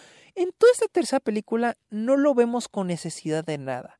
No lo vemos querer nada. O sea, nunca se nos establece. Este es el problema con este personaje. Nunca se nos establece bien qué es lo que quiere. Desde el inicio lo vemos con toda la actitud, le van a dar la llave de la ciudad, todo le está saliendo bien, no, no hay nada que le salga mal a, Peter, o sea, todo, todo le sale, está saliendo bien, honestamente. Nada más lo único que no le sale bien es lo de Harry, ¿sí? Que es, que es cuando lo ataca y tiene la pelea. Uh, es lo único que le sale mal. Pero para la suerte de Peter, este güey se un chingadazo en la cabeza y pierde la memoria. De ahí en fuera, no hay nada mal. No hay nada mal en la vida de Peter. Todo está perfecto, honestamente todo está perfecto. La que sí le va de la verga es a Mary Jane. Con las críticas de su obra, la corren de la obra, empieza a trabajar en un bar. Eh, aquí sí se me hace que Mary Jane se me hace muy bien escrito el personaje de Mary se me hace muy bien. O al menos mejor que en las dos anteriores. Es sorprendente porque todo el mundo habla de lo mala que es esta película. Honestamente no se me hace una mala película. Y más porque Mary Jane brilla. Brilla muy bien en esta, en esta película. obviamente siento que sea donde se dirigía esta película. Con la idea de el, el, la fama que tiene Spider-Man. Me gusta el tema porque yo siento que para la tercera película, ¿cuántos años lleva el hombre araña en la vida de Nueva York? Y ya es un icono probablemente. Entonces es como que ya es famoso, es una celebridad, ¿no? Me gusta, me gusta ese tema. y que choca con la trama de Mary Jane. Incluso siento que pudo haber estado parte de lo de los villanos. O sea, me gusta mucho cómo choca lo bien que le está yendo a, Peter como celebridad, bueno, al hombre araña como celebridad, y lo mal que le está yendo a, Mary Jane en su carrera de actuación. Se me hace muy bien el contraste entre estos dos personajes. Luego tenemos al villano, que es este, el, el, el arenero o el arenoso, interpretado por Thomas Crush Church, Thomas Thomas Thomas Hedden Church. Les voy a ser honesto, siento que este personaje está incluso mejor escrito que el Doctor Octopus. Se me hace muy buen el personaje. El hecho de que escapó de prisión, el hecho de que quiere ayudar a su hija, y igual, creo que quisieron seguir la misma fórmula del Doctor Octopus, que él tiene su misión, él quiere su quiere ayudar a su hija, y este y, no tiene nada en personal contra Peter, simplemente no quiere que nadie, bueno, contra Spider-Man, simplemente no quiere que nadie lo detenga. Iba en la misma dirección que el Doctor Octopus. Eh, siento que esto del tío, esto de lo del tío, lo del tío Ben, lo agregaron para conectarlo con el hecho de que tiene que desaparecer en el guion el personaje. Ahí les explico por qué. A Sam Raimi lo obligaron a meter a Venom. Ya les dije, él no quería, pero lo obligó Sony porque Venom es muy popular, es un villano muy popular. Entonces a tener tres villanos. A Harry, a Venom y al doctor, y al, arenoso, al hombre de arena. Harry aparece el primer acto, que tiene la pelea con, con Spider-Man, con Peter. Sea el putazo y desaparece completamente. Hasta el tercer acto, que es cuando ya este empieza a recordar y le empieza, eh, bueno, primero empieza a tener la relación con Mary pero bueno, pues, ah, vamos a hablar de Harry como villano. La primera pierde la memoria, de, se acabó, se acabó el arco, o, o deja en pausa, vamos a llamarlo en pausa, deja en pausa el arco narrativo de Harry, ¿sí? Segundo, segundo acto es cuando vemos a, ya un poquito ya transformado al arenero. Ya sabemos lo de su hija, que se está en el primer acto, al inicio de la película, pero aquí ya lo vemos que es el, la pelea en la persecución en el, en el, en, el camión de valores este, entre Spider-Man y, y el arenero, ¿no? Y de repente es cuando nos dicen que este güey fue el que mató al tío Ben. Peter sale, trae el simbiote, lo persigue y lo mata, entre comillas, con lo hace lodo, a la mitad de la película. Ya dejamos en pausa al arenero, ¿sí? Entonces, para esto nos sirve que digan que este personaje mató al tío Ben, para que Peter después venga y lo, entre comillas, mate o pause técnicamente en guion, pause la narrativa de él, y no se nos empalmen los villanos. Eh, en ese segundo acto es cuando ah, Peter se transforma en el, este, en, en, bueno, en, el midpoint se, le pone el simbiote en el traje, mata entre comillas al arenero y ya. Es cuando ya trae el traje y anda, es chido, es cool. Puse en Twitter que se me figura Bárbara, la de Wonder Woman, esta chita, porque también es mala, es, pero es cool, quiere atención, es más chido, ¿no? Es chistoso porque Peter se empieza, nomás, eh, eh, empieza a tener lo mismo, la misma tensión, se le sube la autoestima, no es nada diferente a como era el inicio de la película, ¿sí? En las películas anteriores, la primera y la segunda, es un güey con baja autoestima, que nada le sale bien. Y en esta tercera, desde el inicio, es un güey que todo le sale bien, es chido. Eh, es el problema que tenía la gente con el personaje de Andrew Garfield en The Amazing Spider-Man, que siempre era chido, todo le salía bien, cuál era el pedo. Y es lo mismo con Spider-Man 3, de que Peter siempre, todo le sale bien y él, y cuando trae el simbiote, todo le continúa saliendo bien, simplemente es más grosero, es una mala persona, es más grosero con la gente y nada más, o sea, no hay un gran cambio, simplemente su peinado y que se viste de negro y baila en la calle como menso. no hay gran cambio en su persona, solamente de que es grosero, solamente es grosero, pero todo le sigue saliendo bien y pues nada más.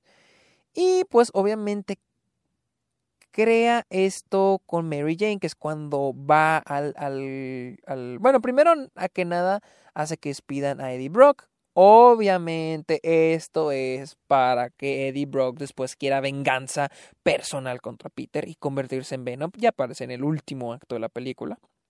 Que es donde aparecen ahora sí todos los, los, los, los arcos narrativos pausados, el de Al Arenero y el de este. y el de este Harry, en el último acto y es cuando, primero que nada, es cuando pues Harry empieza a salir con Mary Jane y luego otra vez este pues empieza a recordar Harry todo y dice me vengar de está muy chistoso porque primero está hablando con Mary así pasan el día Mary y él hacen un omelette en la tarde noche bien raro y de repente Mary Jane se va, él se acuerda de todo y luego de repente la secuestras. Yo si fue a Mary Jane estaría que, güey, qué pedo, cabrón, ahorita casi, casi cogemos y ahora me quieres matar, qué pedo, ¿no? Entonces cuando la secuestra y le di, la obliga a que corte con Peter y la verga y luego Harry y Peter se ven y le confiesa que él es el otro. Hay un momento en ese momento, hay un momento en esta escena donde Peter se va voltea a ver y luego Harry le está volteando a ver riendo. Pasa un camión y ya no está. Estoy de que, ¿qué pedo? ¿Desapareció? O sea, qué chingados, ¿no? O sea, qué, qué chingados. O sea, ¿qué, pasó aquí? Eh, eh, un poco raro, ¿no? Ah, yo sé que lo hicieron como que para terminar con más impacto la escena, pero no sé, es muy, muy raro, ¿no? Ah, Luego es cuando eh, Peter se vuelve a poner el traje, le mete una chinga a, Harry. Eh, y luego ya es cuando va al club de jazz donde está trabajando Mary Jane con Gwen Stacy. Que Gwen Stacy honestamente no sirve nada en esta película más que para ponerla en peligro eh, y para hacerla como que celosa, poner celosa bueno, ni siquiera poner a Mary Jane. O sea, este güey se besó con ella en frente de todos.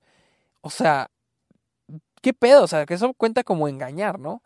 Y está de la... O sea, me gusta mucho el personaje de Mary Jane en esta película porque ahora a ella no le están saliendo bien las cosas. No está logrando lo que ella quiere. Y se me hace muy bien. Siento que iba por muy buen camino la trama de Mary Jane. Después es cuando Peter se quita el simbiote cae y le cae a Eddie Brock, mucha coincidencia que, estuviera ahí abajo, hay muchas coincidencias en esta película, eh, mucha coincidencia que estuviera ahí abajo, le cae, y luego va a recluta al arenoso, al arenero, le dice, yo sé que tú quieres el dinero para tu hija, ¿cómo chingado supo? Bueno, sabrá la verga, y pues lo convence para ir a matar a Peter, aquí es donde se arruina el personaje del arenero donde ya es donde él da la trae personal contra el hombre araña, pero nomás porque este güey lo obligó. O sea, no sé, no, no sé. Después tenemos la secuencia final, eh, donde secuestran a Mary Jane. Está muy raro este pedo porque no me, no me gusta cómo está planteado el, clima. El clímax está chido está emocionante, pero el inicio está horrible. Toda la exposición, tenemos dos Mr. Exposition. Los que no saben qué es la exposición es cuando te dan información para una eh, para información necesaria que sepa la audiencia para la trama. Les digo, no es mala la exposición, pero depende cómo la coloques. Hay maneras muy flojas atrás del diálogo, unas demasiado flojas como las de esta película, que es poniendo a, dos al reporte a la reportera y al conductor del noticiero diciendo qué está sucediendo. ¿Para qué quiero O sea, obviamente lo hacen para decirnos qué está pasando, qué están haciendo, quién está en peligro, qué debe hacer el hombre araña. Y obviamente para que los personajes, para que Harry y Peter en sus respectivos lugares, puntos de la ciudad donde estén, se den cuenta que Mary Jane, a la que ambos aman, está en peligro. Una manera demasiado floja de introducir el clímax, porque se me hace un buen, un clímax decente, no voy a decir que, ah, uh, qué excelente, hace un clímax decente, ¿no? Ah, pero no sé, no, no. Se me hizo muy, muy fea esa, esa, parte. Uh, al último, pues, spoiler alert, muere Harry en, el, en la pelea, en el clímax. Verga, ¿cuánto íbamos hablando? Una hora dieciocho, gente. Una hora dieciocho, Spider-Man. Uh, después es cuando muere Harry. Este. Obviamente tenemos esta parte donde el, el, arenoso le dice, le pide disculpas a Peter y lo perdona. Y luego ya, este, pues muere Harry. Y tenemos esta escena donde se quedan Mary Jane y Peter bailando. Y acaba la trilogía. Se me hace una, es una parte triste, porque obviamente ya no hay más. Después de esto ya no hay más. Pero me gusta el final, porque este es un final un poco deprimente, triste, a diferencia de los dos anteriores, donde vemos a la columpiándose por toda la ciudad y termina la película. Y en eso se me hace padre el final, la última escena, porque le da un poco más al tono de la película, más tristón, de que no siempre van a salir las cosas bien. Yo siento que, yo siento que Sam Raimi tenía la intención desde el inicio de que Harry muriera, como con la intención de decir, no siempre van a salir las cosas como deben de ser, como, como quieres que sean, incluso para el hombre araña, incluso para el héroe. Porque creo que en todas las películas siempre eh, Peter, el hombre araña, gana. Y hubiera estado padre que a pesar de que logró detener al villano, muere, muere su, su amigo, ¿no? Venom sí se siente muy fuera de lugar. Muy forzado en esta. El modo en que llega en un meteorito. Eh, todo es una coincidencia. Llega en el momento en el que está Peter. Se le sube a la moto. Eh, es una, eh, para mí el problema con esto es Venom, el simbiote. Ah, todo esto, el segundo. Me gusta el tema de. Es que, es que con Venom quisieron retomar de que. de que todos tenemos un lado. Como que quisieron tomar el tema de todos tenemos un lado oscuro, ¿no? Siento que como que Sam Raimi. Siento que Sam Raimi quiere dar un mensaje con sus películas. De aquí quiso poner. Tratar de buscarle algo a lo de Venom. De todos tenemos un lado oscuro, ¿no? Pero siento que lo vuelve a arruinar porque es Peter está teniendo un cuando se comporta horrible con Mary Jane al final que la avienta, pues no es Peter, es el simbiote. Entonces no es como que el lado oscuro de Peter, simplemente es el simbiote agarrando el cuerpo de Peter y comportándose como un cretino. Pero entiendo que Sam Raimi, él desde el inicio no quería usar a Venom. Y, creo que está muy bien el mensaje de la fama ¿sí? Porque contrastan muy bien el, arco narrativo de Mary Jane y Peter. Siento que iban en muy buena dirección con eso. Porque les digo, Mary Jane está quedando súper bien. Creo que esta película puede haber sido mejor, pero pues antes con lo de Venom lo arruinaron. Uh, lo de Eddie Brock. Mm, el personaje, eh, pues no, no, no, no, no, no, no, para nada. También el de Gwen Stacy, para nada en esta película. El de Eddie Brock nomás sirve para traer a Venom. Les digo, si quitamos a Venom, estos dos personajes no nos sirven de nada. Y obviamente también para, para que sea la novia, ella para que Gwen sea la novia de Eddie Brock y este güey se quiera vengar. Porque los ve juntos, le quitó su trabajo, suficiente para él quererse vengar. Y lo que quiere el personaje es humillar a Peter. O sea, aquí es donde ya entiendo por qué Sam Raimi no quería meter a Venom. No hay manera de hacerle un personaje a un villano que no tiene humanidad. Un personaje que solo quiere ser malo, ¿sí?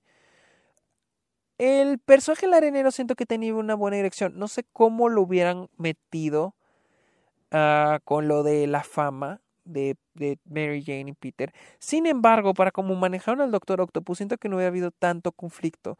Porque el, el arenero iba en un buen camino para igual, como que no hubiera un conflicto personal y para crear otro clímax, para crear un clímax diferente en el que se enfrentaran Spider-Man y el arenero.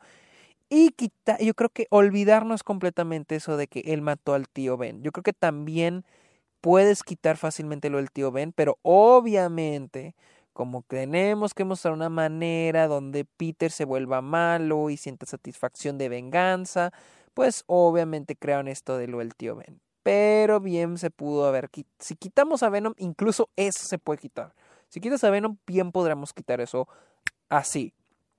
Ah, ¿Qué más? Lo, de Harry les digo, lo de Harry también siento que pudo, haberse quedado bien con dos villanos. Harry y, Peter. Y, digo, perdón, Harry y el arenero. Y Harry tiene su redención, cambia como, cambia como personaje. ¿Qué es lo que pasa en esta película? Creo que lo de Harry queda un poco bien, simplemente le ponen una pausa para no saturarlo con los otros villanos. Siento que si no hubiera habido Venom, no se hubiera dado el chingazo en la cabeza y hubiera tenido un mayor recorrido Harry durante la película. Ah, pero bueno, metieron a Venom. Es el mayor problema Venom. El arenero. Qué feo actúa este señor. Qué feo actúa Thomas Hayden o Church, Thomas Hayden Church. Mi Rumi Fernando me ha dicho, ¿sabes qué? Es que ese güey, cuando lo he visto, porque una vez estamos hablando que era muy buen villano, uh, pero él me dijo, ¿sabes qué? No, es que el actor no me gusta. Siento que está medio, no, no actúa bien. Y esta vez que lo vi, ¿cuánta razón tenía mi Rumi? Actúa horrible horrible actúa este señor. Ya entiendo por qué, pobre, pero ya, entiendo por qué casi no lo he visto en otras películas, pero actúa muy mal. Su line delivery es horrible.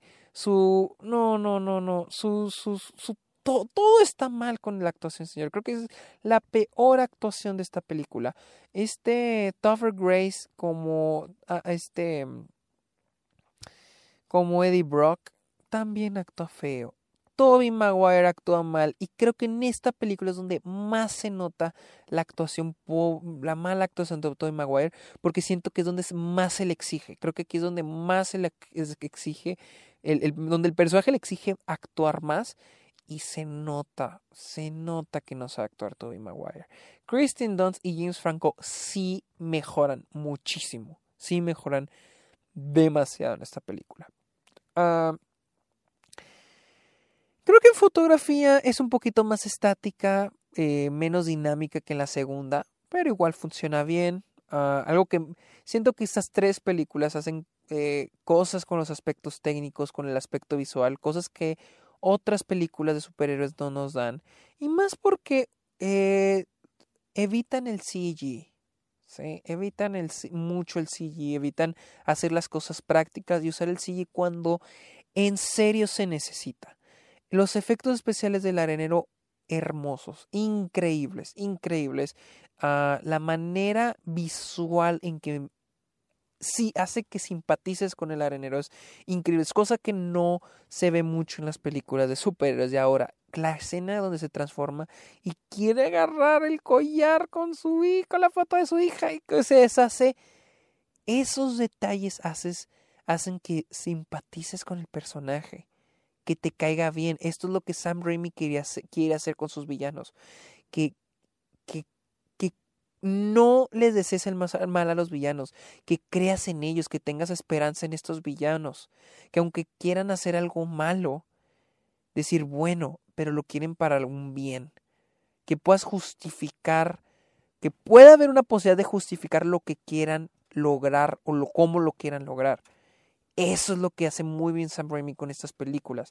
El problema fue Venom y aquí no culpo a Raimi, culpo a Sony, pero sí, con Harry, él quiere cobrar venganza por lo de su papá, porque algo que no recordaba es de que la última escena de, de, de que vemos que Harry ve a su papá vivo en la primera película es cuando él lo acepta. Dice, yo voy a estar contigo, hijo. Yo voy a estar contigo y siempre voy a estarlo y nunca, no lo he estado, en la vida no he sido un buen padre, pero ahora lo voy a hacer.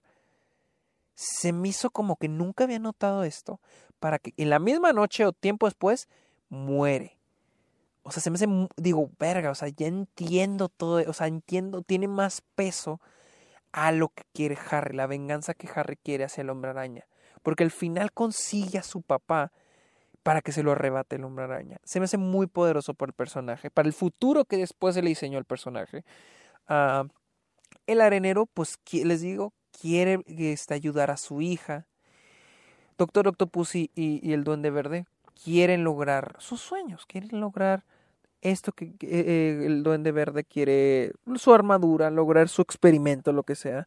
Y el Doctor Octopus, pues lo de la energía renovable. Le doy mucho crédito al trabajo de Sam Raimi diseñando a los personajes. O, o al guionista. Vamos a ver quién es el guionista, porque sé que Raimi no escribe estas películas. El escritor en la primera es Ivan Raimi, Alvin Sargent. Oh, también uh, Sam Raimi escribió la tercera. Este, Ivan Raimi, es el hermano. Uh, vamos a ver con, con Spider-Man 2. Spider-Man 2 la escribió Alvin Sargent. Ok, Alvin Sargent ya vi que sale, tiene varios créditos en, en, en la de Spider-Man. Y la primera la escribió. Vamos a ver quién escribió la primera. David Cope, quien había escrito Misión Imposible y Jurassic Park, la primera. Ok, ok. Ah, honestamente muy bien escrita la segunda y la primera. La tercera simplemente, digo, el mayor problema de la tercera solamente es eso, la, la, la, escritura. No cuento las actuaciones como un problema porque la primera y la segunda tampoco tiene grandes actuaciones. La tercera incluso siento que mejoran algunos actores. Toby Maguire se ve peorcito. Uh, Thomas Hayden Church, eh, sí muy mal. Eh, este, este Grace como Eddie Brock también muy mal. Pero no le pongo puntos porque la gente no critica esta película por las actuaciones, la critica por... No entiendo, no entendí por qué critica esa película. Simplemente el guion falla al contar la historia. Es que nunca he visto a alguien que específicamente diga qué está mal con Spider-Man 3. Nunca he visto a alguien que diga qué es lo que falla. Y yo siento que aquí fue lo que falla es los propósitos. Más que nada que Peter no tiene un propósito. Uh, este. Siento que Siento que a lo que iba la película con el propósito de Peter era de ya tiene a Mary Jane, ahora la va a perder por las pendejadas que está haciendo, por el modo que se está comportando. Hay una parte donde Mary Jane va a la después de que le pide matrimonio, Mary Jane llega al no, sé si fue antes del, del matrimonio, pero llega al departamento de Peter y luego empieza a hablar de... Ah, no, no, es antes, antes. Es, es antes de lo de cuando le pide matrimonio.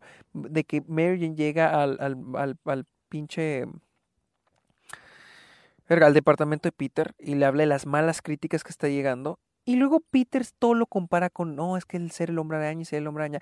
El problema es de que tenemos estos estas dos tramas de Peter y Mary Jane les digo, uno está siendo famoso, eh, una le está yendo mal en su carrera. Y no es cosa como que Mary esté celosa de Peter. Simplemente Peter no le está poniendo atención a sus problemas y todo lo convierte en él, en él. Por ejemplo, la parte donde le pide matrimonio en el restaurante, Mary le dice, no, es que esto, esto. Y le dice, no, mira, es que yo recuerdo, soy el hombre araña. Y que el hombre araña dices, güey, ya a la verga, güey, deja de hablar de ti. Y siento que iba en una muy buena dirección, porque las películas anteriores era Peter tratando de conseguir a Mary Jane. En esto hubiera sido padre de Peter tratando de seguir con Mary Jane, tratar de tener una buena relación con ella. Mientras es Peter Parker. Porque ahora no era él. Bueno, yo pienso que eh, sí, el hecho de que en las anteriores se manejaba de que siempre va a poner en riesgo a los que, a los con los que, a sus seres queridos. Y en esta creo que iba por el mensaje de este, mm, cómo no ser un pinche cretino, de cómo, de cómo tener una relación normal, o una relación, comportarte en tu relación y mantenerla. Mm, yo siento más como, como, ponerlo de celebridad con en una relación, ¿no? Algo así yo siento. Em, siento que iba bien en ese camino, pero pues obviamente llega el simbiote y arruina la película. No digo que le echa a perder pero era una película que iba con, tenía mucho potencial, demasiado potencial. Les digo, he visto muchas películas, he visto las películas de Marvel, las películas de DC que han sacado en los últimos 10 años. Y honestamente, el hombre Spider-Man 3 no... Es mejor que muchas de estas películas. Más porque el potencial está ahí, más porque sigue arriesgándose a hacer cosas que ninguna otra película de superhéroes hace. y tocar temas, ¿sí? O sea, tocar temas de manera sutil. O sea, no, no tienen que ser temas de problemas sociales. racismo, feminismo, o sea, problemas de la vida diaria. Y eso es lo que debo decir. Para mí, esta película maneja muy bien lo que es Peter Parker. Porque Peter Parker, porque esa persona, este esas películas no tratan de Spider-Man, tratan de Peter Parker. ¿sí?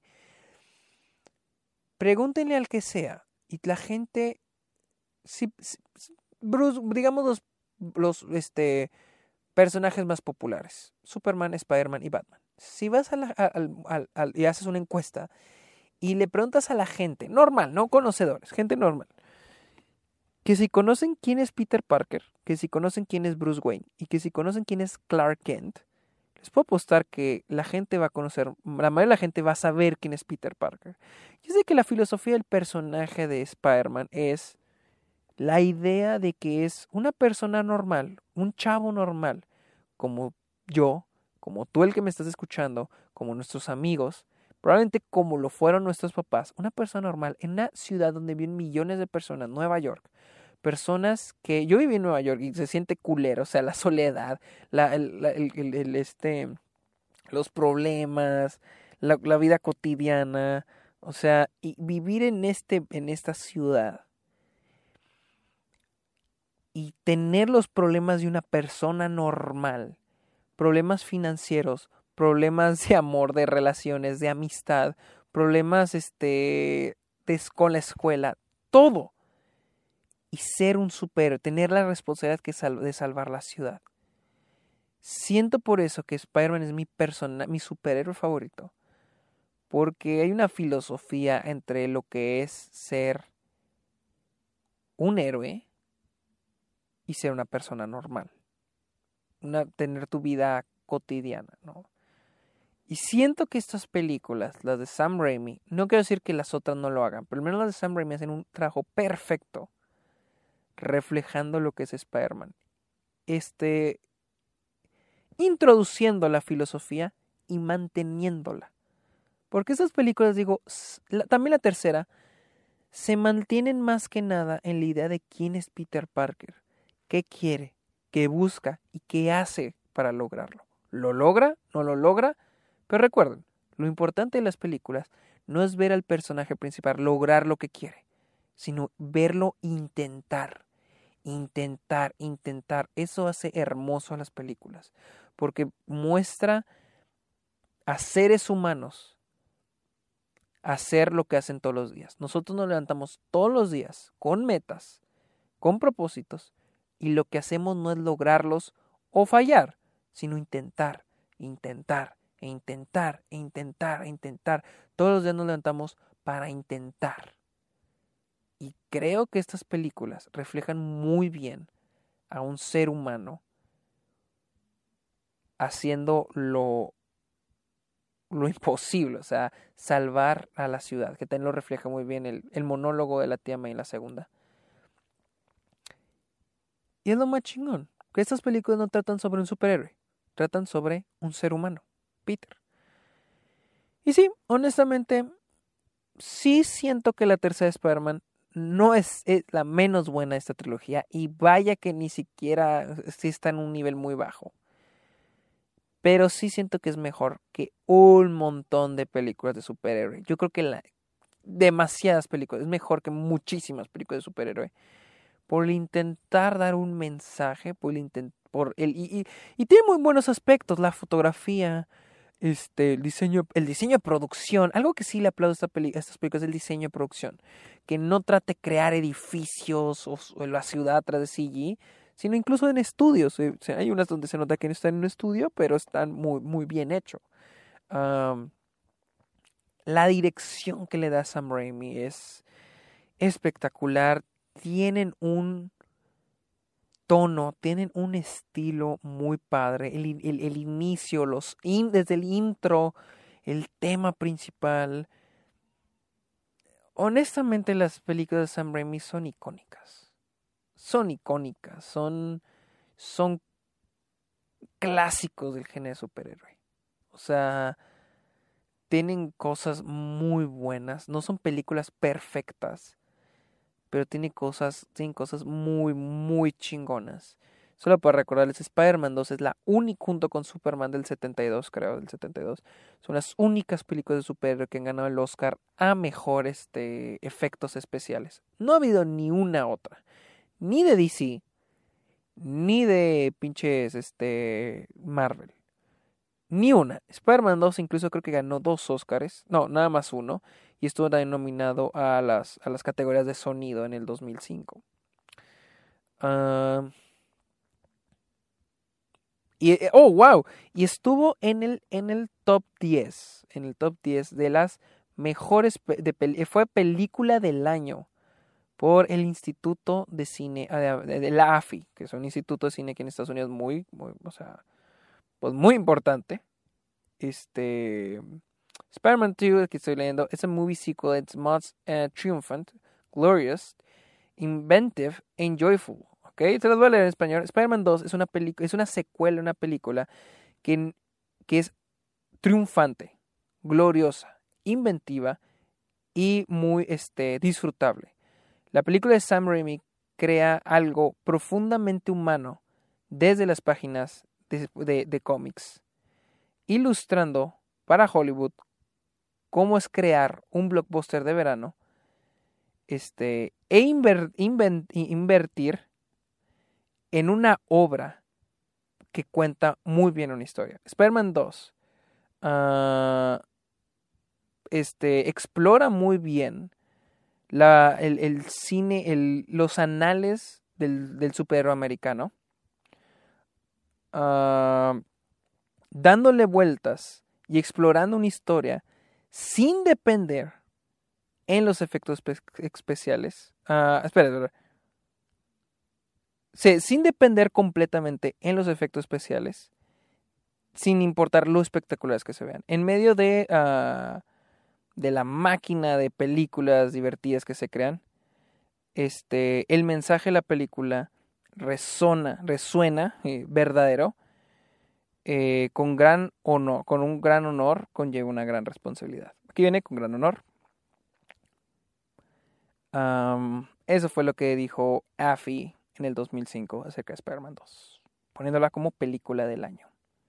Y AFI es uno de los institutos de cine más importantes en Estados Unidos. Nomás para que se una idea de lo importante que es este Spider-Man 2.